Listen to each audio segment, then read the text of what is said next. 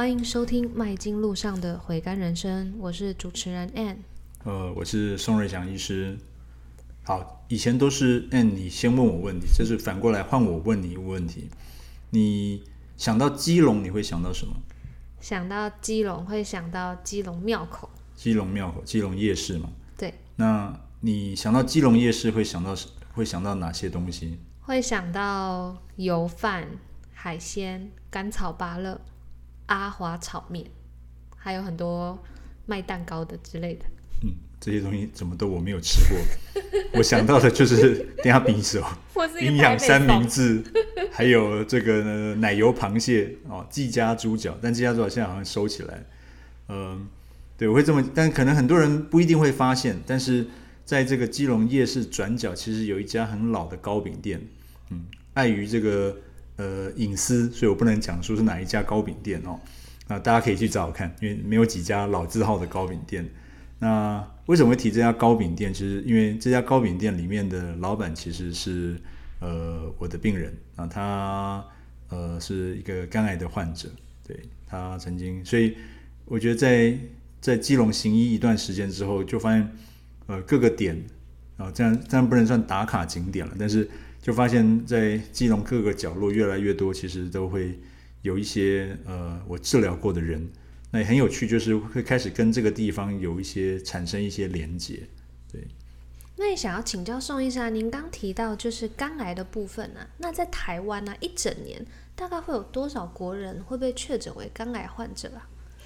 呃，肝癌一直以来是台湾癌症的大概。一直都在前三名，当然随着这几年来，它已经慢慢的被大肠癌跟肺癌哦已经挤下来，但是它还是大概占我们这个癌症好发率的大概第三名。每年初估起来，大概一年有一万人，以癌症死亡来讲，就是平均每四十六分钟就会有一个人确诊肝癌，所以这个比例还是蛮高的。那通常发现肝癌的期数大概都是落在第几期？那他们的治疗状况都算是好治疗的吗？呃，肝癌这个变异很大，因为我们都知道肝脏是一个非常沉默的器官，所以很多时候如果没有一个好的筛检，等到有症状来的时候，就意思就是说，当你是因为肚子痛不舒服，那表示通常肝癌症肿瘤已经很大，或者是因为黄疸啦，或者是因为其他原因来的时候，通常都是已经是中后期。那目前癌症的分肝癌的分期有两两种，一般我们常见的这种我们叫 TNM stage，就是肿瘤的大小配上淋巴结，还有有没有远端转移，就是在很多的癌症这样的分期，这种是美式的分期。那还有一种叫巴塞隆纳的分期，那大概是有这两种分期。那属于在一跟二，或是巴塞隆纳零跟 A，那就算比较初期。那当然，往后面的就是中后期。那呃，在我们的经验里面，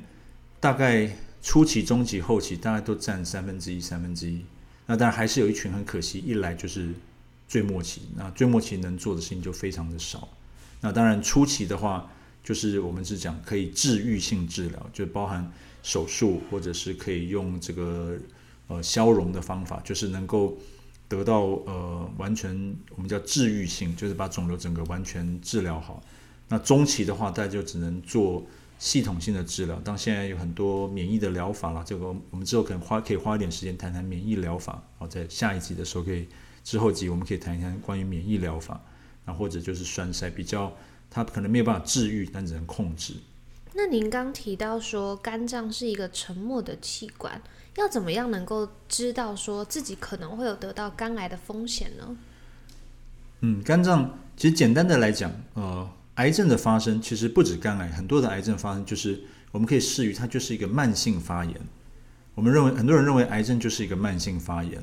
所以当你想想看，你这个器官长时间处于一个慢性发炎，那每一次发炎，我们的细胞就是需要重新再再生，重新再重做。那你重做多次，总会有做错的时候，做错就变成癌症。那所以简单来讲，肝癌的风险越高，就表示你肝脏处于一个慢性发炎。那怎么样会慢性发炎呢？呃，那当然在呃整个亚洲地区最常见的还是以病毒肝炎为主，就我们常讲的 B 肝、C 肝哦，这两种慢性肝炎为首要。那尤其台湾又是以 B 肝为最大宗。那这其次是 C 肝，那再往下当然就是酒精性肝炎，因为喝酒，那这一块呃也是一个很大的问题。那再来一个就是现代人的文明病，我们叫脂肪肝。那有脂肪肝不一定会发炎，但是脂肪堆积太多的时候，也会造成肝脏的发炎。所以，那脂肪肝的来源常就来自于肥胖啦、糖尿病啦这些慢性病混合在一起。所以，越有最多越多这样的风险的人，相对他得肝癌的比例就会比较高。所以，脂肪肝如果得到的话，就需要特别来注意这个部分嘛？是需要做什么样的处理，还是说？像脂肪肝这样的东西是可以自己透过代谢让它消失的呢？呃，脂肪肝到底肝有我们叫瓜包油啊，台语叫瓜包油，就是肝包油。那脂肪肝我们没有办法透过透过这个人外人的呃外形就知道。当然，肥胖的人当然脂肪肝的几率比较高，但是我们也也发现很多瘦的人他也很有很严重的脂肪肝。应该说，脂肪肝是现在人的文明病，因为来自于我们食物的热量，我们每天摄取的热量远远超过我们一天需要的热量。那肝脏就会把过多的热量储存在，呃，应该说我们人会把过多的热量储存在肝脏，就是把热量转化成肝糖。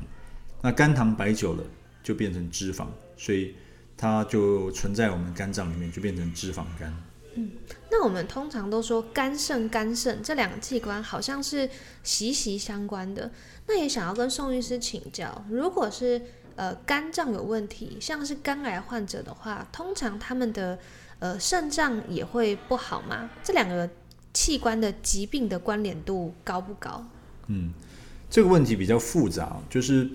当然肝肾肝肾是互相，所以我们身体的器官都互相影响。但我们常常讲。肝肾症候群常常指的是肝脏当硬化到一个程度，哦，肝脏肝脏的已经肝功能硬化到一个程度的时候，它就会影响到肾脏的功能。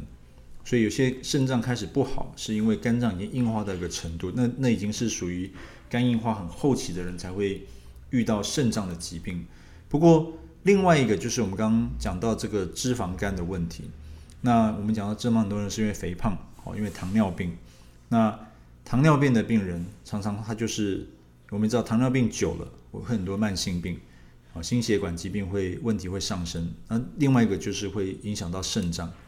那所以很多糖尿病控制不好的人，到后来肾脏就会出问题。那糖分控制不好的人，常常他也有严重的脂肪肝的问题。所以这三个三角就变成连在一起。很多人因为肝脏不好，最后肾脏也会同时间肾脏也会出一些问题。所以在大众的认知里面啊，通常洗肾跟糖尿病是基本上是脱不了关系的，然后又跟肝脏也是脱不了关系的。这三者其实基本上就是一个算是循环的概念。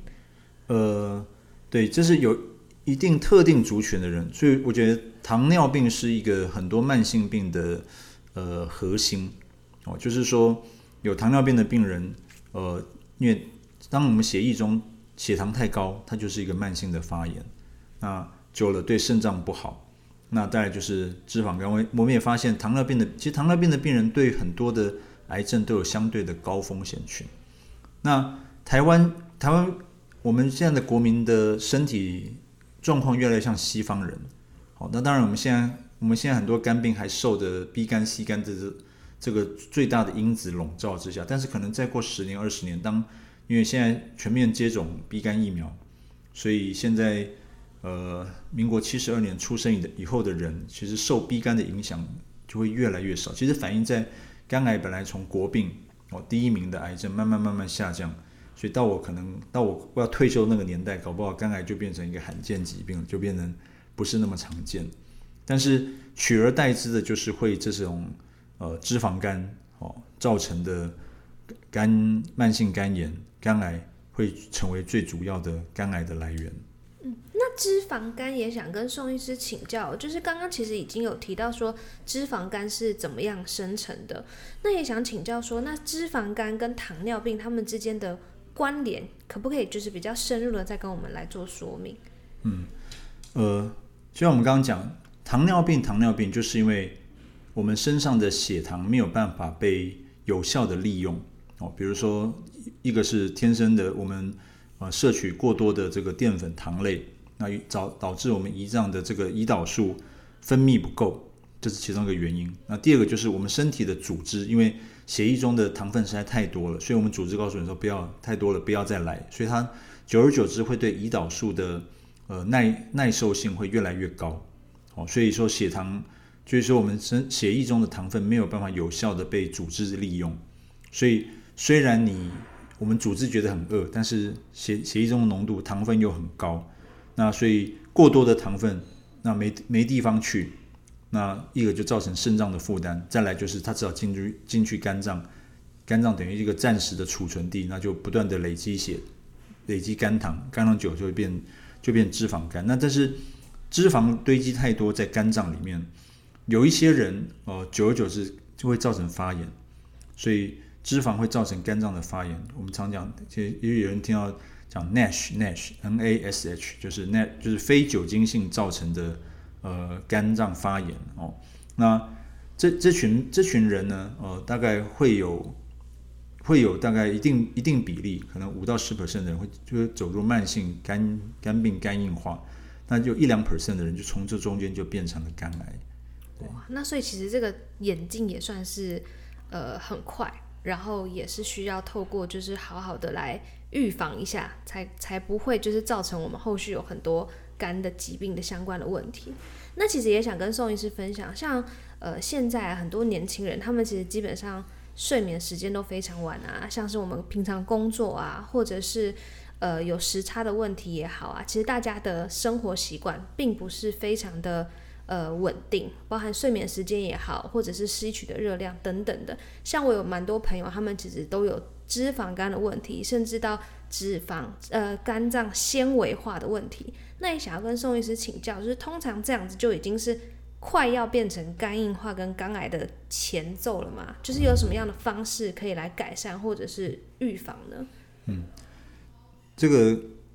的确，脂肪肝是现在的文明病。那刚刚刚 N 讲的很好，就是其实熬夜，熬夜本身当然人人没有获得足够的休息啊。虽然西医讲的养肝跟中医的肝是不太一样，但是当你没有足够的休息，那熬你熬夜的时候，其实我们我也我当住院医生也熬过夜了，然后凌晨两三点那个时候，其实你会觉得你很饿。那很饿的时候就会想要吃宵夜，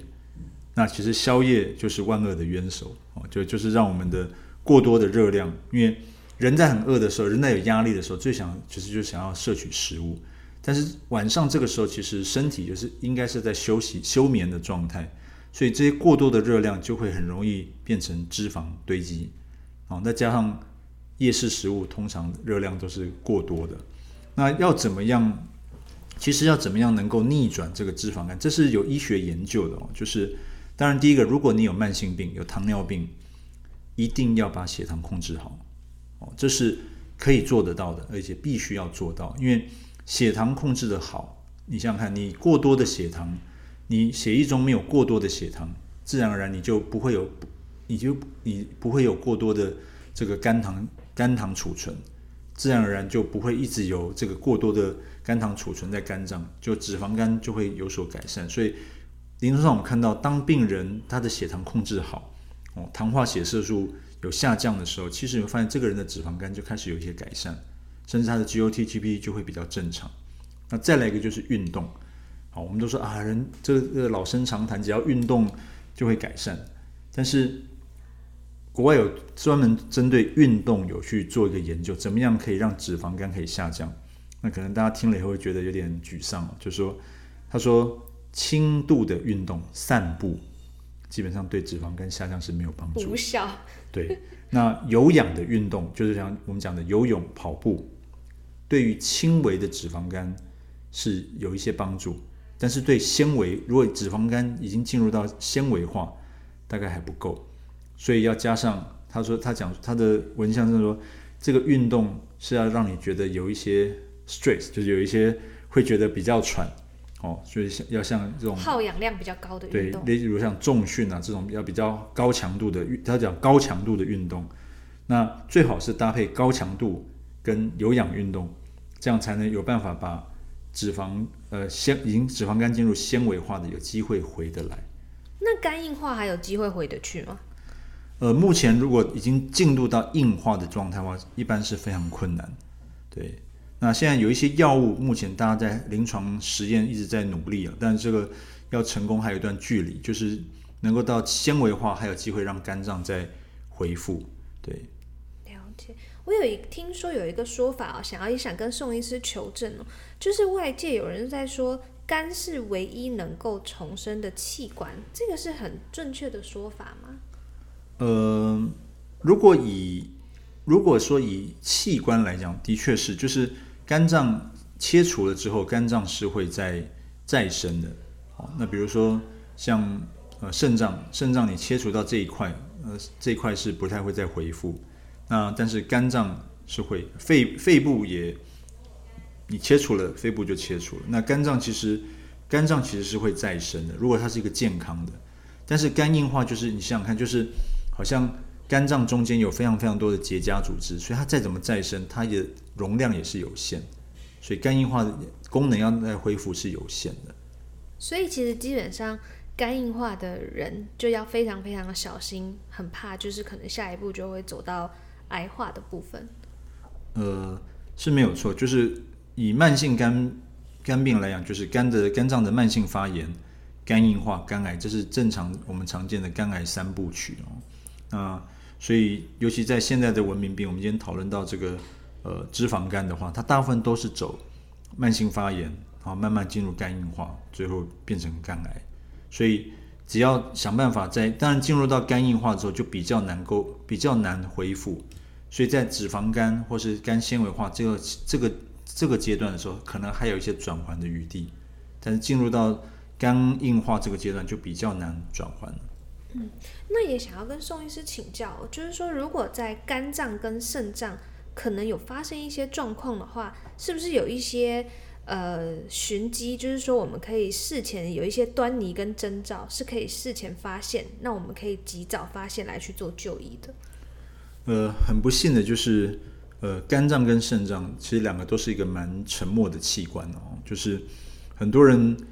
就像我临床上很多病人知道自己肾脏不好，是因为急性肾衰竭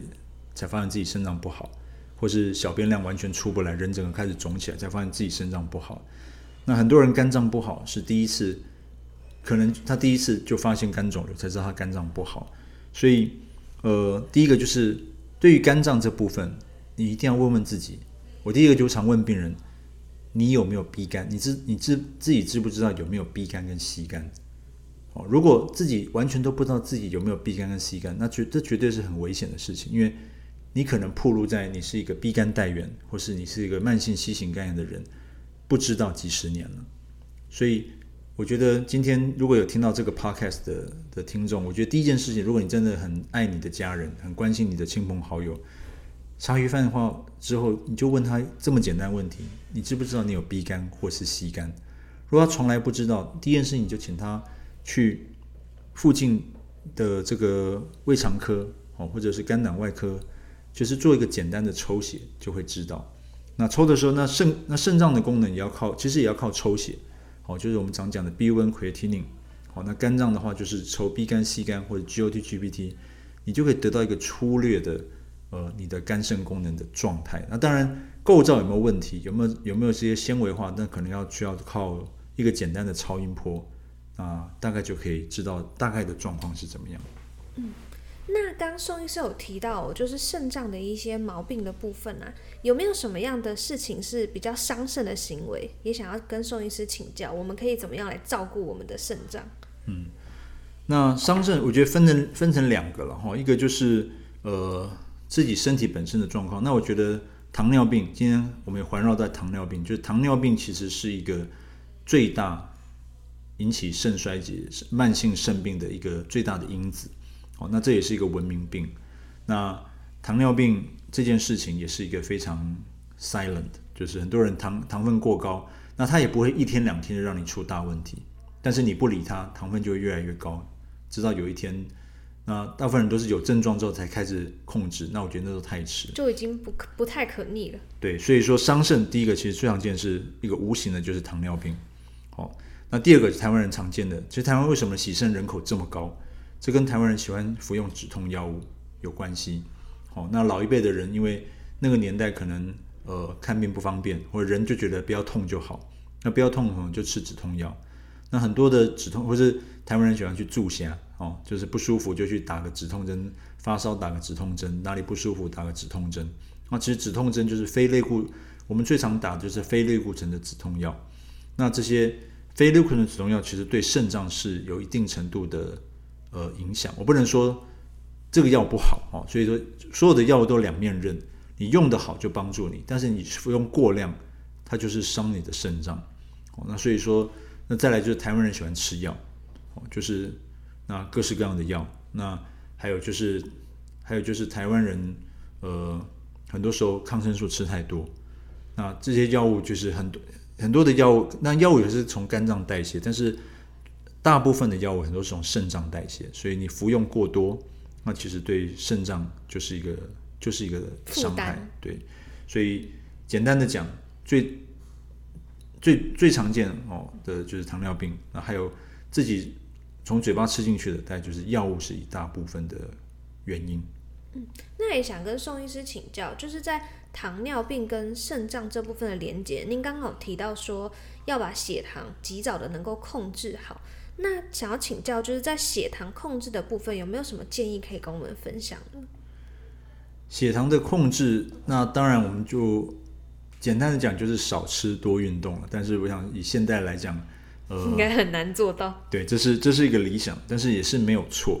那就是对于食物的摄取，那简单的讲，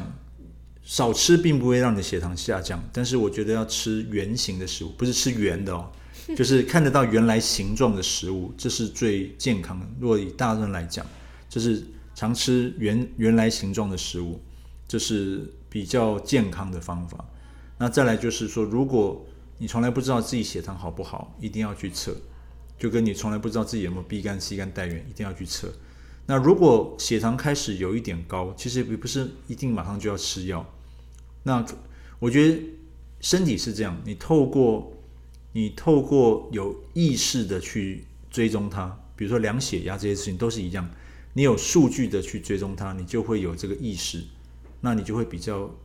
比较有节制的想要去控制它，那如果你从来没有数据化，我们人都会自我感觉良好嘛？那偏偏血糖这个问题就是让你自我感觉平常都还蛮良好，对，当你不好的时候，通常都是很不好的时候。所以其实糖尿病它并没有一个好发的年龄，对不对？因为就我所知，其实糖尿病很多如果有家族性遗传问题的话，可能很多人他三十几岁就开始会出现一些。可能糖化血色素过高的问题啊，或者是饭前血糖，其实就会就是那个地方在做健康检查的时候就会亮红字，所以这个也是一个蛮蛮大的一个警讯，就是不管是呃年纪比较大的朋友，或者是说年轻人，大家都要对于血糖这个部分有多加的注意跟了解。嗯，呃，其实这些慢性病已经有慢慢年轻化的趋势，以前。我们大部分在临床上看到，通常都是五六十岁以以后，哦，才会觉得自己有糖尿病的可能。就跟以前我们觉得心肌梗塞应该是五六十岁以后才遇到，但现在好像这些慢性病越来越年轻化。那我觉得这跟我们现在的环境，呃，跟加工食物越来越多有绝对的关系。所以，呃，我认为还是回过头一句话，就是我觉得要有数字的，有数字的这个，呃。来看看看自己身，追踪对不对？对，你才会才会知道自己身体。所以我觉得，呃，做一个呃适度的健康检查这件事情，我觉得是对自己身体有一个还不错的呃 feedback，一个一个回馈，我觉得是蛮重要的。提到健康检查，我想之后这几集可能也会特别针对健康检查的一个部分来跟宋医师有更多的呃请教跟提问。那我们今天呢，就是也很谢谢宋医师跟我们分享从。肝癌，那到洗肾，那到糖尿病之间的一些连结。那我想最后就是，是不是可以请宋医师跟我们分享一下，就是这个糕饼店老板后来的这个故事？对，其实我这个人有一个呃，有一个也不能讲，也不能讲不好的嗜好，就是我想，我也想要看看，就是在医院里面的病人，他回到他的正常生活里面到底是什么样子。所以有一次，我自从知道他开了糕饼店，有一次我就呃偷偷的跑去。他的糕饼店消费，宋医师每一次都喜欢那个突然出现在病人的那个某一个地方，然后给大家一个惊喜，这样。对，我因为我觉得，呃，我我这也不是我，我觉得这是初期出出自以为我对我对人的好奇跟这个、还有病人的关心了。对，那那他们的糕饼确实很好吃。对，那所以他以后每次回门诊，他就会拎着他们家的，其实那个真的很好吃，它是那种炸猪油配肉松的那种。好啦，你再讲，大家都知道是哪一间了。对，不过反过来说，这个糕饼其实对于糖分的控制是非常不好。对，但是可能可能跟我们今天的这个主题是非常相反。哦，但是不过 anyway。这个美食还是非常好吃的，对，所以他有机会可以去上网去找找看，哦，看看寻宝一下，看看这家老字号的糕饼店，但是不要吃太多，因为。